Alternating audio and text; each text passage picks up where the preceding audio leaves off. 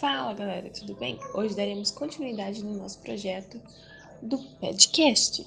Vamos falar sobre um assunto muito importante para todos e principalmente para as mulheres. Bora compartilhar as informações sobre o câncer de mama. Vamos falar sobre o Outubro Rosa. Então, para iniciar, vamos saber o que é o Outubro Rosa. Ele é uma campanha realizada mundialmente em outubro com a intenção de alertar a sociedade sobre o diagnóstico precoce do câncer de mama. A mobilização visa também a disseminação de dados preventivos e ressalta a importância de olhar com atenção para a saúde, além de lutar por direitos como atendimento médico, suporte emocional, garantindo um tratamento de qualidade. Agora vamos com um pouquinho de história sobre como esse movimento começou. Bom, ele teve início em 1990 com um evento chamado Corrida pela Cura, que aconteceu em Nova York. À medida que esse movimento foi crescendo, outubro foi instituído como o mês da conscientização nacional nos Estados Unidos, até se espalhar para o restante do mundo. A primeira ação no Brasil aconteceu em 2002, no Parque Ibirapuera, em São Paulo, com a iluminação cor-de-rosa do obelisco mausoléu ao soldado constitucionalista. A partir de 2008, iniciativas como essa se tornaram cada vez mais frequentes, ou seja, hoje em dia a gente vê muitas empresas, muitas instituições fazendo campanhas sobre o, o Outubro Rosa.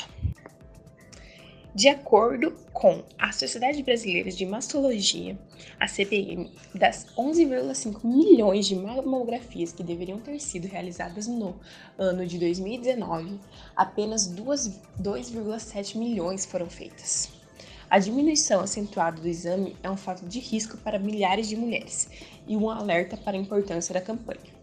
Os principais sintomas da, do câncer de mama são nódulo caroço fixo e geralmente indolor, mudança na posição ou formato do mamilo, vermelhidão, retração ou aparência de casca de laranja na pele do seio, saída espontânea de líquido pelo mamilo e caroços no pescoço ou axilas.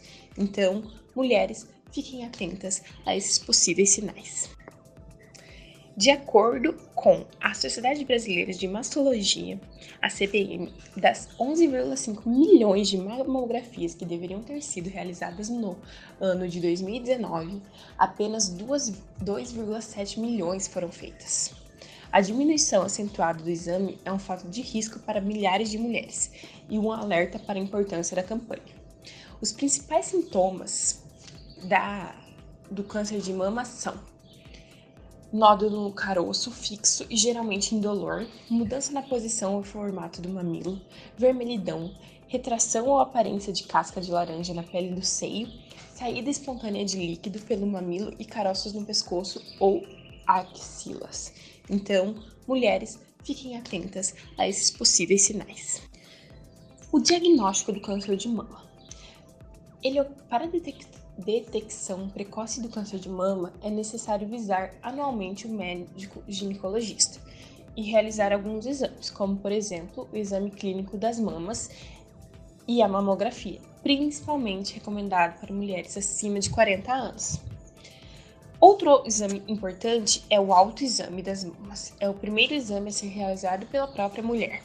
E esse deve ser feito todo mês após o fim do período menstrual para mulheres acima dos 20 anos. Então, galera, bora se atentar a esse fato. Já vamos se cuidando e prestando atenção na mudança do nosso próprio corpo.